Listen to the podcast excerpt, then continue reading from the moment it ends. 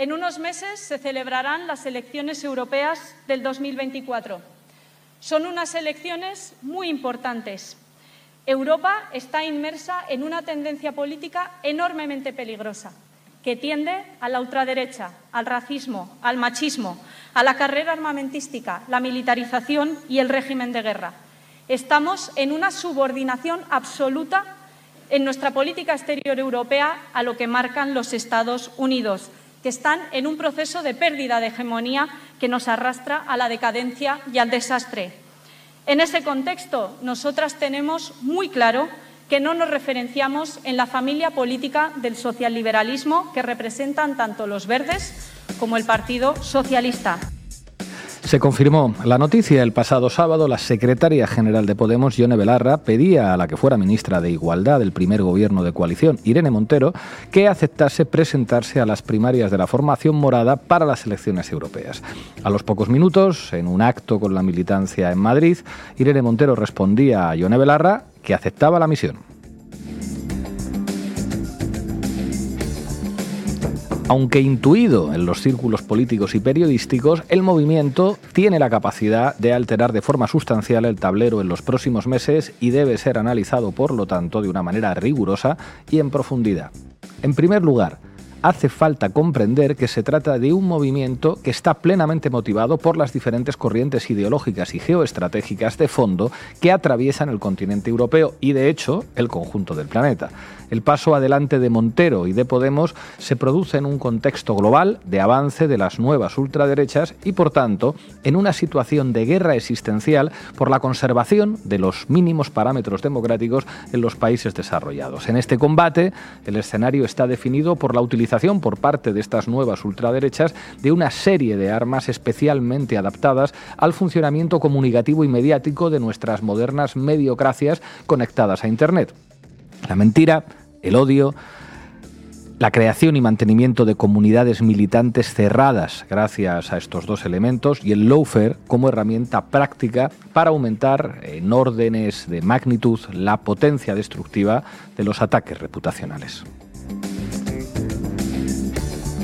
Lo que representa Podemos ante esta amenaza es la convicción de que no se puede frenar esta nueva ola reaccionaria mediante planteamientos tibios que eluden la confrontación, la aceptación de una parte de sus postulados en una búsqueda del inexistente centro político, la exhibición de una buena gestión gubernamental desideologizada y de pequeños avances o la concertación táctica con los poderes económicos judiciales y mediáticos que trabajan de forma directa o indirecta para los reaccionarios, buscando mediante la tregua una disminución en la ferocidad de los ataques.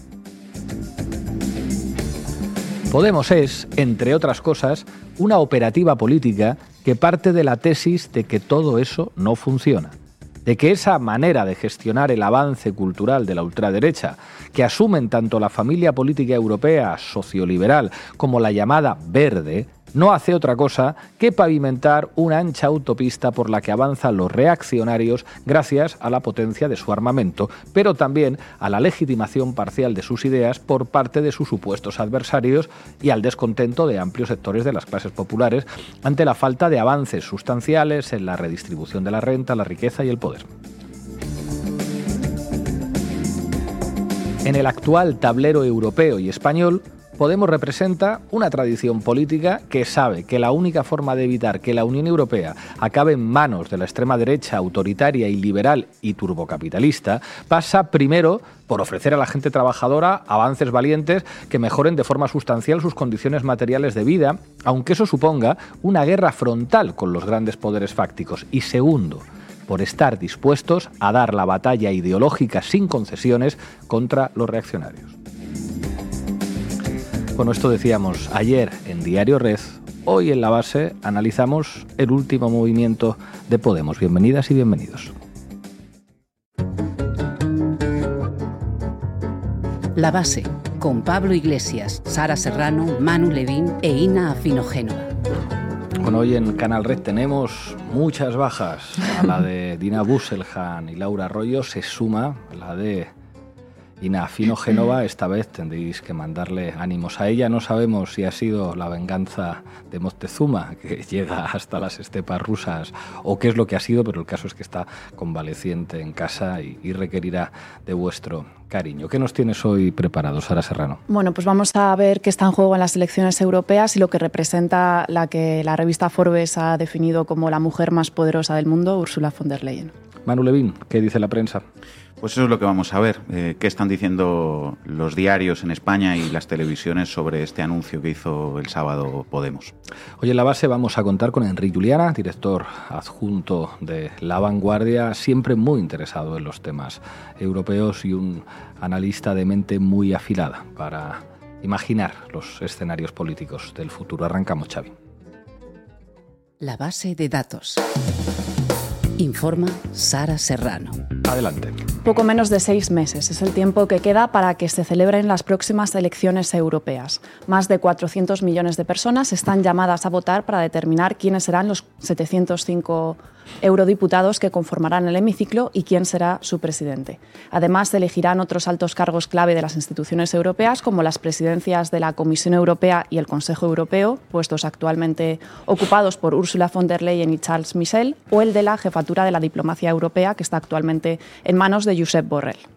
Y la situación en el jardín europeo poco o nada tiene que ver con la de 2019, la última vez que los ciudadanos europeos fuimos llamados a votar. Así es, en 2019 Reino Unido todavía era un Estado miembro de la Unión, el mundo no sabía nada de pandemias y de sus consecuencias socioeconómicas, la guerra en Ucrania se limitaba a una región del Donbass y no interpelaba a la Unión Europea. Y en Oriente Medio se podía mantener un discreto apoyo al Estado de Israel sin necesidad de abrir el debate sobre los derechos humanos del pueblo palestino al conjunto de la A todo esto hay que sumar el fortalecimiento de las extremas derechas a lo largo y ancho del viejo continente. Giorgia Meloni gobierna en Italia, la ultraderecha está presente en los gobiernos de países como Suecia, Finlandia, Letonia y Eslovaquia, Marine Le Pen es la tercera fuerza en Francia y hace unas semanas el islamófobo Gert Wilders obtuvo una contundente victoria en Holanda. La extrema derecha va ganando terreno y mientras tanto la izquierda europea no deja de acumular malas noticias. Ruptura de Sirisa en Grecia tras la elección de un hombre proveniente de la banca como secretario general del partido, escisión de Die Link en, Alemania tras la salida de Sara Wagenknecht para fundar un nuevo partido que algunos definen ya como rojipardo, la práctica desaparición de la izquierda italiana, el colapso de la izquierda portuguesa y bueno, ya sabéis lo que tenemos en España. De momento solo nos queda Mélenchon y su Francia y su misa, que de momento es la segunda fuerza en Francia. La extrema derecha amenaza ahora con irrumpir en el Parlamento Europeo y condicionar la legislatura que arrancará en 2024. Según una encuesta publicada por The Conversation, las fuerzas de ultraderecha y nacionalistas europeas podrían sumar 180 escaños frente a los 130 actuales y pasar a convertirse en la tercera fuerza europea por detrás de los populares y los socialdemócratas. Actualmente son siete los principales grupos parlamentarios de la Eurocámara. En primer lugar se encuentra el grupo del Partido Popular Europeo, al que pertenece el PP, le sigue el grupo de los socialistas y demócratas, en el que se integra el PSOE. En tercera posición se encuentran los liberales de Renovar Europa, que actualmente cuenta con diputados de Ciudadanos y del PNV.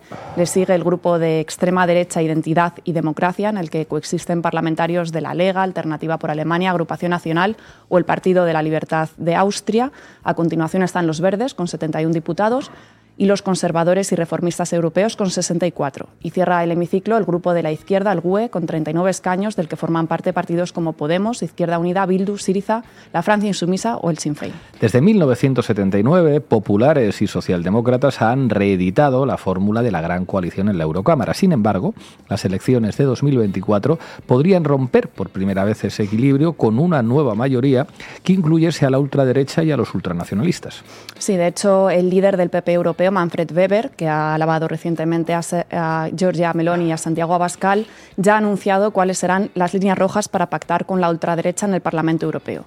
Todos los aliados con los que trabajaremos deben ser, en primer lugar, pro-europeos, es decir, constructivos a nivel europeo, deben ser pro-Ucrania y pro-Israel y deben ser pro-Estado de Derecho. Y estos tres criterios clave definen nuestro cortafuegos hacia la extrema derecha, esto es lo que ha dicho. El cortafuegos de Weber, en fin. Cuando hasta Giorgia Meloni ha pasado de ser una peligrosa antieuropeísta a una aliada constructiva en cuestión de pocos meses, pues no parece que vaya a ser muy complicado que el resto de miembros ultra del Parlamento Europeo cumplan con los estrictos requisitos de beber para alcanzar un acuerdo. Mientras tanto, en lo que respecta a la izquierda, una de las cuestiones clave es saber cómo se van a distribuir los eurodiputados electos. En España, como comentábamos antes, Irene Montero ya ha anunciado que se va a presentar a las primarias de Podemos para ser candidata si así lo quieren las bases y ha dejado claro ¿no? el partido que que sus eurodiputados se integrarían en el grupo de la izquierda europea, en el Europarlamento. Sin embargo, en sumar la cosa no está tan clara, porque mientras Izquierda Unida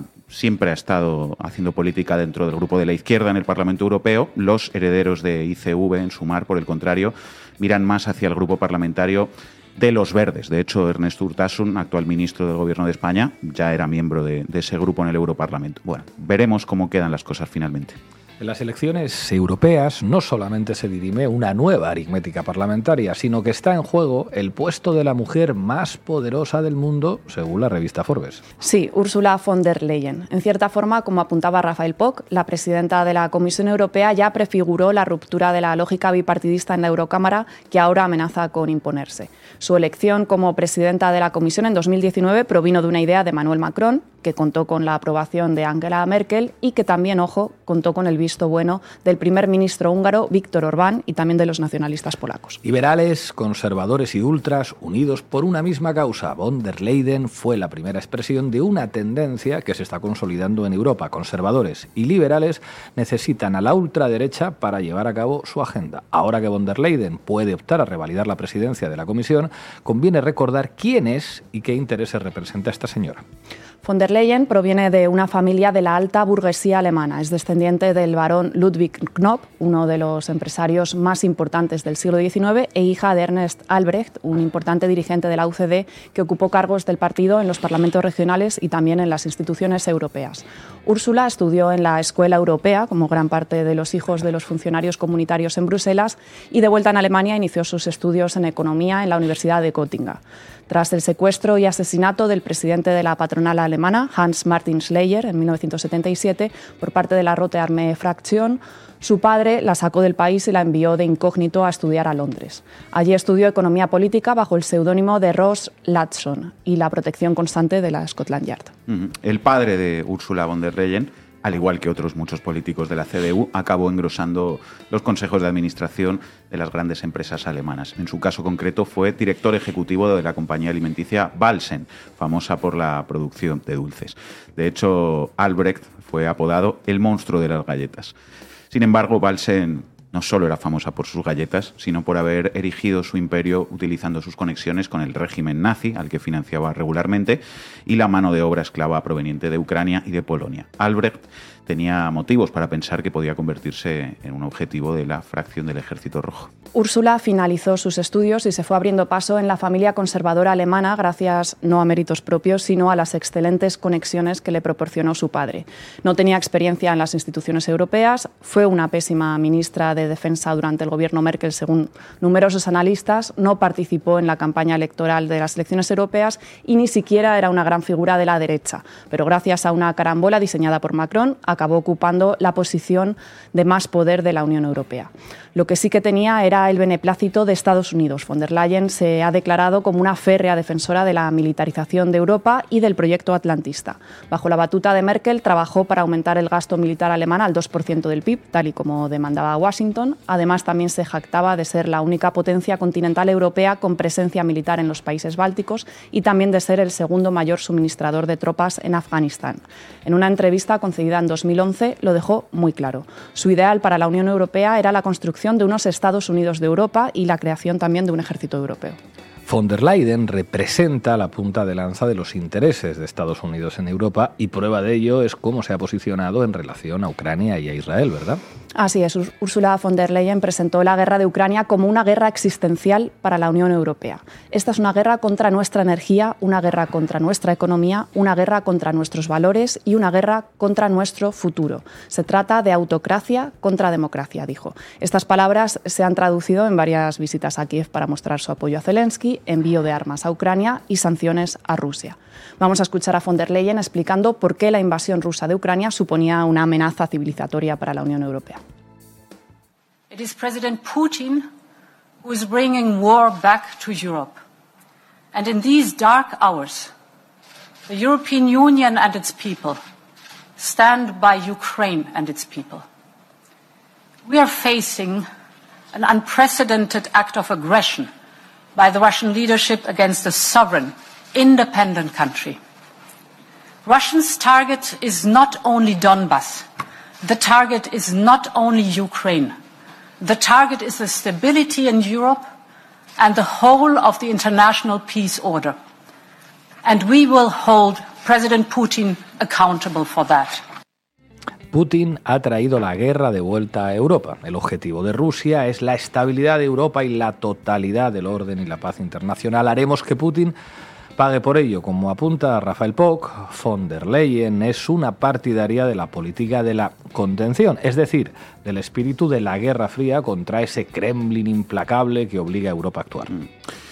Al final no le ha salido demasiado bien que digamos la jugada a la Unión Europea de asumir la agenda de política exterior de Estados Unidos. Le ha servido para tener la energía más cara, subir los precios de la cesta de la compra y beneficiar a la industria militar.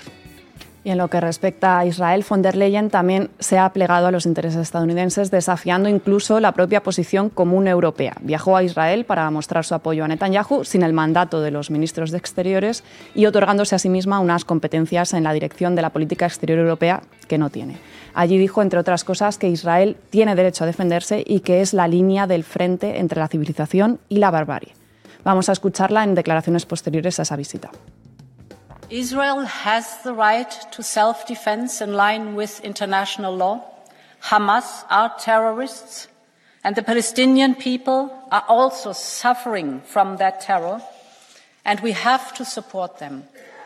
And there is no contradiction in standing in solidarity with Israel and acting on the humanitarian needs of the Palestinian people. Israel tiene derecho a defenderse y nosotros, la Unión Europea, tenemos que apoyarles. Muy clarita aquí, von der Leyen en su respaldo a la ofensiva de Israel en Gaza. Según un reciente Eurobarómetro, el 81% de los europeos cree que las injerencias externas son un problema grave para la democracia y mientras tanto la presidenta de la Comisión Europea haciendo política al dictado de los Estados Unidos. Gracias, Sara. A ti. Yes, we have to do more also on tanks. But the most important and the crucial part is that we do it together and that we do not do the blame game in Europe because we are fighting a war against Russia. Tremendo. En fin, Manu Levin, ¿qué tenemos? ¿Qué tal, Pablo? Vamos, Xavi. Titulares al banquillo. El análisis mediático de Manu Levin. Bueno, vamos a venirnos un poquito más aquí a España eh, para ver qué están diciendo los poderes mediáticos en nuestro país sobre el anuncio de Podemos de este sábado. Vamos a partir, si os parece, de algunos titulares, digamos, asépticos, titulares meramente informativos sobre lo anunciado y después vamos a ver otros que vienen con mucha más carga valorativa y en algunos casos que son bastante retorcidos, tengo que decir. Pues vamos con ello. ¿Cuáles son los ejemplos de titulares informativos? Pues fijaos, el salto. Irene Montero será la candidata de Podemos en las elecciones europeas de 2024 si así lo decide la militancia. Y es tal cual, ¿no? Lo que dice el titular no es otra cosa que lo que anunció Yone Belarra. Otro ejemplo, la marea. Podemos propone a Irene Montero como candidata a las europeas. Pues otro titular que simplemente informa, ¿no? Ya veis que sí. Podemos propone a Irene Montero como candidata a las europeas. Limpio. Pues no es tan difícil, ¿no? Y uno más, os leo. El diario.es. Irene Montero se presentará a las primarias de Podemos para las elecciones europeas. Pues teniendo en cuenta lo que suele ser la costumbre, la verdad es que uno incluso se sorprende cuando lee este tipo de titulares en relación a Podemos, que simplemente dan una información sin sacar el colmillo todavía. La verdad es que sí. Ahora bien, los titulares como estos, digamos, objetivos, son la excepción, porque prácticamente todos los demás diarios sí que se mantienen respetuosos con esa costumbre que decías, Pablo. Eh, es importante guardar las tradiciones y más en Navidad. Y vienen con titulares mucho más afilados y que buscan enmarcar y generar un determinado relato ya sobre esta decisión. Por ejemplo, hay algunos que no usan los verbos que a priori servirían para simplemente informar sobre esto, como los que leíamos antes, propone, se presentará, será candidata, sino que en su lugar usan verbos de otro campo semántico. Por ejemplo, el periódico de España. Podemos lanza a Irene Montero como candidata a las europeas. Nadie como tú para poner en pie el proyecto. El Mundo. Podemos lanza a Irene Montero como candidata para la batalla contra Sumar en las elecciones europeas. Y uno más, la razón. Podemos tira de Montero en las europeas como vía para resurgir. Bueno, lanzan a Irene Montero, tiran de Irene Montero. Parece que Irene va a tener que ponerse un casco en esta campaña electoral para no acabar lesionada, ¿no? Sí, ¿no? Entre, entre los que la lanzan de un lado y los que la tiran de, de otro lado. En fin. En estos últimos titulares ya aparecen los que son los dos ingredientes principales. Uno es el verbo resurgir y el otro es eh, que todo esto es contrasumar. Vamos a analizar un poco ambos elementos. Lo de resurgir estaba ya en el titular de la razón, pero aparecen muchos otros. Fijaos, la vanguardia. Podemos buscará resurgir en las elecciones europeas con Irene Montero como candidata. Público. Podemos inicia su carrera hacia las europeas y fía el resurgir del partido a la candidatura de Montero. El país. Podemos fía su estrategia de rearme Irene Montero y la propone como candidata a las europeas, titular casi idéntico al de público. Resurgir, resurgir, resurgir. Más allá de los motivos que haya para hacer esa interpretación y llevarla al titular, a mí la verdad es que me llama la atención esa coincidencia en el verbo en tantos diarios diferentes. ¿no? Es un verbo que si lo pensamos un momento, enmarca la decisión de concurrir a unas elecciones como un movimiento autorreferencial que no es por la gente o por el compromiso con unas ideas o con una línea política, sino que es por el partido. ¿no? Y sospecho que, que solo lo vamos a encontrar en la prensa en referencia a Podemos, lo cual da que pensar, porque sospecho que no veréis aplicar ese verbo u otro similar pues no sé, a gente que lleva ocupando cargos públicos desde los tiempos del Tamagotchi y que ya han pasado por cuatro o cinco partidos diferentes. Esos no se presentan para sobrevivir ni para resurgir, se presentan porque tienen unas ideas y un proyecto político, lo hacen por ti, querido amigo. Aquí los únicos que se presentan siempre para resurgir y para tener un sillón y tal y para sobrevivir son los que resulta que, son los que menos tiempo llevan dedicándose a la política, paradojas de la prensa española. Bueno, y vamos con el otro ingrediente que señalabas, el que marca la decisión de Podemos como una decisión contra sumar. Bueno, ese es seguramente el marco principal que hay en la prensa y, el que aparece en la mayoría de los titulares y en el interior de todas las piezas. Lo veíamos ya en El Mundo. Podemos lanza a Irene Montero como candidata para la batalla contra Sumar en las elecciones europeas. Y os leo también algunos más. La razón. Podemos desafía a Sumar y se presentará por separado a las elecciones europeas con Irene Montero a la cabeza. Y los dos más retorcidos. Infolibre. Podemos se entrega a Irene Montero para disputar las europeas a sumar sin tibieza. Y el confidencial. Podemos declara la guerra a Díaz y lanza a Irene Montero como candidata a las europeas. Podemos desafía a sumar. Podemos disputará las europeas a sumar. Podemos declara la guerra a Díaz. ¿Os imagináis que si Sumar decide presentarse a las elecciones europeas con una candidatura que compita con la de Podemos y publicaran titulares que dijeran, por ejemplo, que esa decisión supone un desafío a Podemos, que se trata de disputarle las elecciones a Podemos o de declararle la guerra a Irene Montero? No, yo tampoco me los imagino. Claro que ese es el tema, ¿no?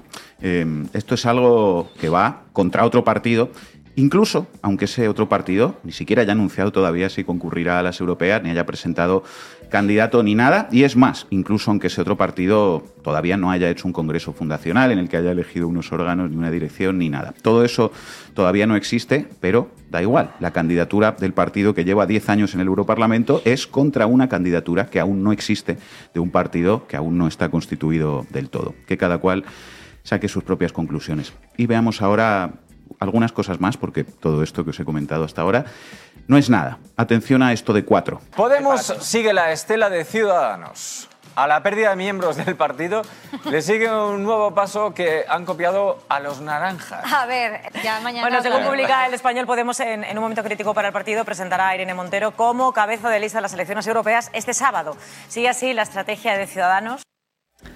Vaya, así que presentarse a unas elecciones es, a fin de cuentas, según cuatro, copiar la estrategia de otro partido, ¿no? Pues claro, porque el otro también se presenta a las elecciones. El PSOE se presentará a las elecciones generales en una copia de la estrategia del PP, que también se presentará a las generales. ¿Os imagináis? El PNV pide el voto en las elecciones, copiando a Bildu, que también pide el voto. Esquerra Republicana ha anunciado su lema de campaña, con lo que está copiando al Venega, que también tiene un lema de campaña. y una sede tiene también, en fin. Un par de cosas más. ¿Sabéis cuánto cobra un eurodiputado? ¿Cuántas dietas tiene? ¿Cuánto cobran sus asesores? ¿Cuánto paga por el parking y por el café? ¿En el Europarlamento? No, ¿verdad? Bueno, pues tranquilos que ahora que Podemos anunció lo que anunció, os vais a enterar de todo esto. La razón, el sueldo que recibirá Irene Montero en caso de ser eurodiputada. Claro, porque solamente los de Podemos cobran un salario cuando son cargos públicos. ¿O no lo sabíais? Los demás lo hacen todo por la cara. Así es. El periódico de España. Podemos logra un chute económico para afrontar la campaña de las europeas y enfrentarse a Sumar. Podemos se hace con dos escaños en el Parlamento Europeo y accede a una veintena de liberados para upar a Irene Montero en junio. Los partidos respetables reciben una financiación pública por su representación en las instituciones, menos Podemos, que recibe un buen chute en vena. Menudo junkies, estos de Podemos. Menudo junkies. Y lo mismo de nuevo en cuatro. Podemos espera conseguir su propia voz, que no es otra que la voz de Irene Montero. Una Unión Europea donde la democracia y el feminismo se den la mano. La búsqueda de una voz propia, que también tiene algo de película, pongamos La Sirenita, tiene un lado mucho más prosaico. 32.508,74 euros. Es lo que abona el Estado a los partidos por cada escaño obtenido en las europeas, más 1,08 euros. por cada voto obtenido siempre que consigan representación. Si Podemos espera al menos dos diputados y como media se necesitan unos 300.000 votos por cada uno, confían entonces en conseguir una subvención que rondaría los 700.000 euros al año como mínimo para el partido. A eso hay que sumar, perdón, eh, añadir los 9.000 euros de salario más dietas, oficina y asistentes para los parlamentarios. Y es que la voz propia es importante, pero tener gasolina es imprescindible. En fin, pues lo que os decía, ahora que Irene Montero se va a presentar unas primarias para ser candidata a las europeas, os vais a enterar, queridos amigos, hasta de cuánto vale una cerveza en Bruselas. En resumen, cuando Podemos se presenta a unas elecciones es porque copia la estrategia de otro partido que también se presenta. No se presenta por la gente, sino por sí mismo. Se presenta para hacerle la guerra a otro y para competir con una candidatura que no existe. Y, por supuesto, es una vergüenza que reciban un salario o financiación pública por ello. Esto que vamos a escuchar es lo único que se merecen los de Podemos. De nuevo, cuatro. Rótulo en pantalla de no querer sillones a las elecciones europeas. Javier Casqueiro e Israel García Juez. Dale, Xavi. Y ahora estamos hablando de a ver si les toca una pedrea, de colocar a Es que alguien es en un momento ahora. determinado, que además estamos todos, todos somos conscientes que en política las olas y los tsunamis funcionan, ¿no? Y es evidente que ahora, por muchas razones, que es muy largo de explicar, a Podemos, viene, a Podemos le viene una hora que le va a arrasar. Pedrea, no sé, Pedro, Ah, Pedrada me la merecen, ¿eh? Cuidado. Israel. Pedradas es lo que se merecen, dice este Israel. ¿Se imaginan que yo digo que este Israel se merece una pedrada y le cae una pedrada en la cabeza? En fin, que siga la violencia mediática, que contra estos rojos de mierda vale absolutamente todo. Si quien dijera esto en una televisión fuera alguien de Bildu o alguien de Podemos, no volvería a pisar un plato en su vida y recibiría una denuncia por delito de odio, y eso si la Fiscalía no actuara antes de oficio, o el juez García Castellón, vamos, eso sí que sería un chute de, adrenalina. Y esto lo sabe hasta el conserje del Parlamento Europeo. En fin, qué gentuza. Gracias, Manu. En la interpretación al inglés que yo seguí, dijo que Gaza está siendo convertida en una zona de exterminación o de exterminio por Israel. ¿Puede explicar esta frase, por favor? Muchísimo gusto de que me haga esta pregunta, señor Butikofer.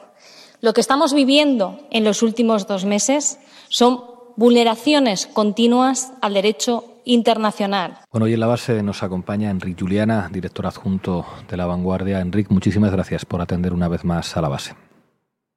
Muchas gracias a vosotros. Enrique, has escrito en, en La Vanguardia un artículo en el que señalas que las próximas elecciones europeas de junio enfrentarán a una derecha obligada a aliarse con partidos de ultraderecha siempre que sean otanistas y por otra parte a una socialdemocracia que tiene que mirar a su izquierda. Pero vista la coyuntura en Europa, parecería que las derechas lo tienen mejor a priori. Eh, Depende de cómo lo, lo cuantifiquemos. ¿no? Hemos de pensar que el Parlamento Europeo está formado por más de 700 eh, diputados. No hay ningún partido con mayoría absoluta, ni para- parece que lo va a haber. Y por lo tanto, las coaliciones, las agrupaciones eh, van a ser muy importantes. Históricamente, eh, la coalición dominante ha sido socialdemócratas y populares, antiguamente democristianos. De eso de la democracia cristiana ya realmente queda poco, pero populares y socialdemócratas.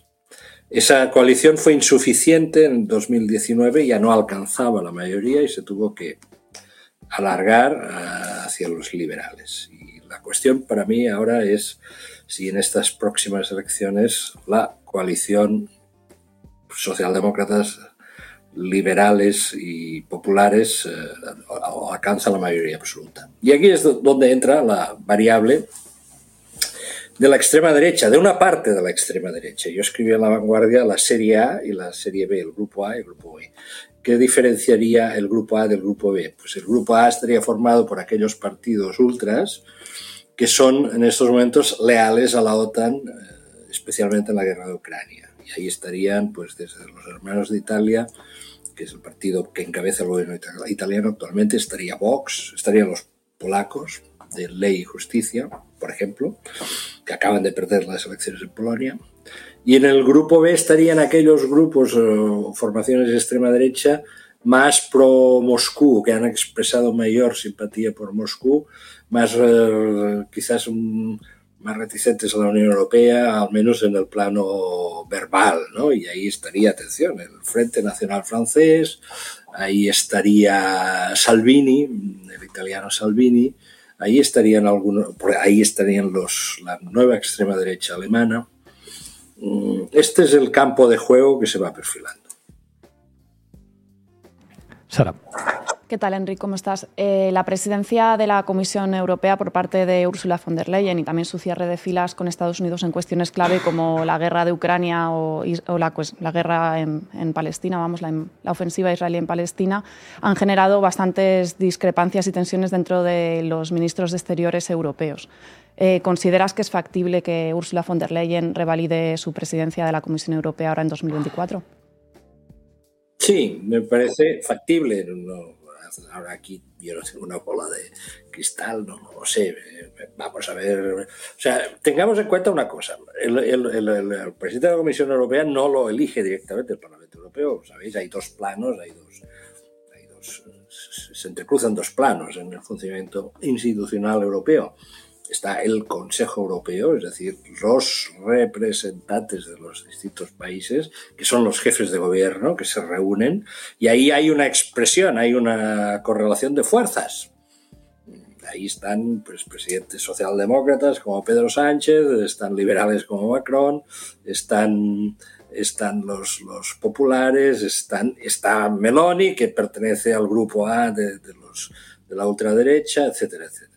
Y luego está el Parlamento Europeo. La decisión la toma el Consejo Europeo, pero ha de pasar por el Parlamento Europeo. Por lo tanto, ahí hay una dialéctica de, equilibrios entre Consejo y, Parlamento. Entonces, respondiendo a tu pregunta, mi impresión es que las tomas de posición de von der Leyen respecto a la cuestión eh, de Gaza no creo que obstaculicen o pudiesen obstaculizar su reelección eh, no lo creo, sinceramente. Y, sobre todo por un motivo, porque además hay que situar las cosas en, su contexto. Eh, von der Leyen es de Alemania. Mm, y la posición política alemana, y eso incumbe tanto a los eh, conservadores como a los socialdemócratas, es de un extremo respeto a Israel, por razones históricas que me parece que son claras y son obvias pueden ser discutidas como todo, pero, pero la posición alemana sobre lo que ocurre en Israel, sobre la, lo que ellos llaman el, eh, ellos dicen lo siguiente, y lo dicen también los socialdemócratas, dicen, para Alemania, para la actual Alemania, la defensa del Estado de Israel es una razón de Estado. Insisto, los motivos históricos creo que son, son bastante conocidos y son aplastantes desde el punto de vista histórico para esa, para esa actitud. Buenas tardes, Enrique. Muchas gracias por atendernos. Em, parece que hay una fractura creciente, digamos, entre los verdes y los socialdemócratas por un lado y la izquierda europea por otro en lo que respecta a, tanto a Ucrania como a lo que sucede también en Palestina. Em, ¿no? Cuando uno escucha líderes como Yone Belarra o como Jean-Luc Mélenchon, sus discursos al respecto de estas cuestiones distan bastante de, los que mantienen figuras como, como, Yolanda Díaz o como los verdes europeos. Te quería preguntar si, si, crees que estos dos temas van a ser determinantes en estas elecciones europeas o si por el contrario crees que no van a ser clivajes, digamos, eh, fundamentales en, en esta campaña. Buenas tardes. Mira, yo recurriría a una vieja fórmula retórica, que quizás ahora está un poco pasada de moda, se hablaba hace años de la contradicción principal y de las contradicciones secundarias.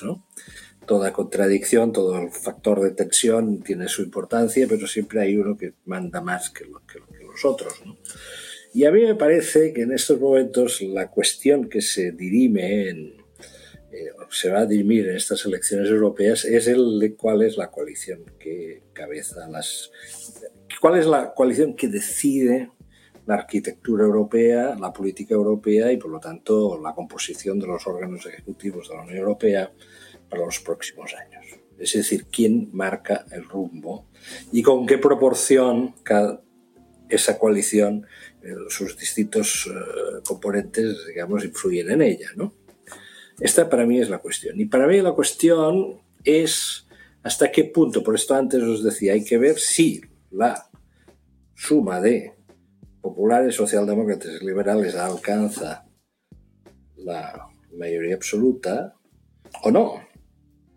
Porque lo que está encima de la mesa y se ha planteado sin ningún tipo de inhibición por parte de algunos dirigentes políticos, sobre todo del, del Partido Popular Europeo, es la posibilidad de recurrir a lo que os he dicho antes, el grupo A de la extrema derecha, es decir, aquellos partidos ultraderechistas que se han mostrado en estos últimos eh, meses claramente leales a la OTAN, sobre todo en la guerra de, de Ucrania.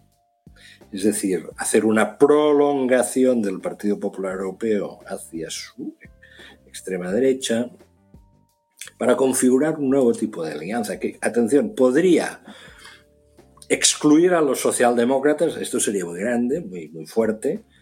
Pensemos que desde los años 60 toda la arquitectura europea y europeístas tiene como componentes básicos democristianos y socialdemócratas. Imaginemos que la novedad de 2024 fuese que los socialdemócratas son marginados o incluso excluidos de la mayoría de la Unión Europea. Esto sería un, un cambio de época en Europa.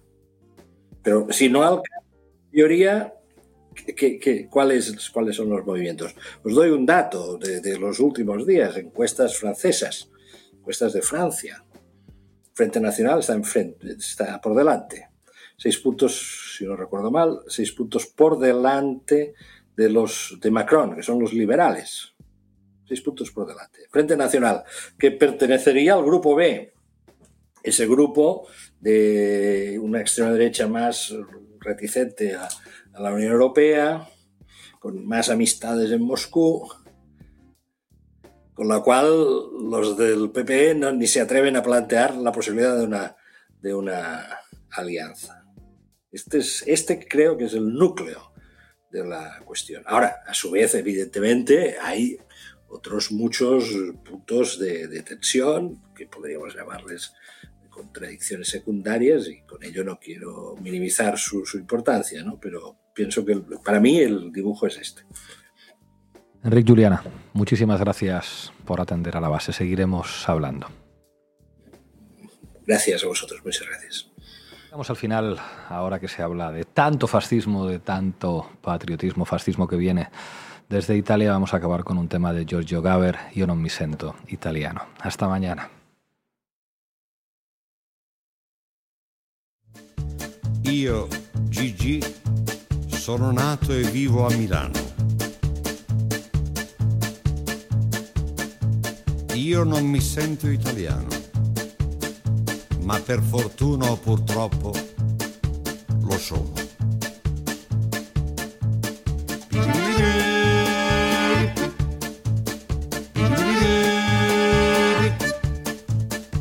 Mi scusi Presidente, non è per colpa mia ma questa nostra patria non so che cosa sia. Può darsi che mi sbagli, che sia una bella idea ma temo che diventi una brutta poesia. Mi scusi Presidente, non sento un gran bisogno dell'inno nazionale, di cui un po' mi vergogno, in quanto ai calciatori non voglio giudicare, i nostri non lo sanno o hanno più pudore. Io non mi sento italiano, ma per fortuna purtroppo lo sono. Mi scusi Presidente se arrivo all'impudenza di dire che non sento alcuna appartenenza e tranne Garibaldi e altri eroi gloriosi non vedo alcun motivo per essere orgogliosi. Mi scusi Presidente, ma ho in mente il fanatismo delle camicie nere al tempo del fascismo da cui un bel giorno nacque questa democrazia che a farle i complimenti ci vuole fantasia. Io mi sento italiano, ma per fortuna purtroppo lo sono. Questo bel paese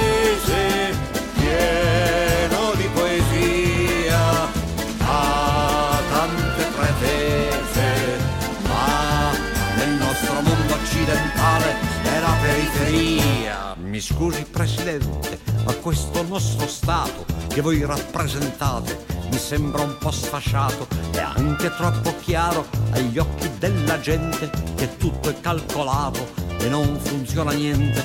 Sarà che gli italiani per lunga tradizione sono troppo appassionati di ogni discussione, persino in Parlamento c'è un'aria incandescente, si scannano su tutto e poi non cambia niente.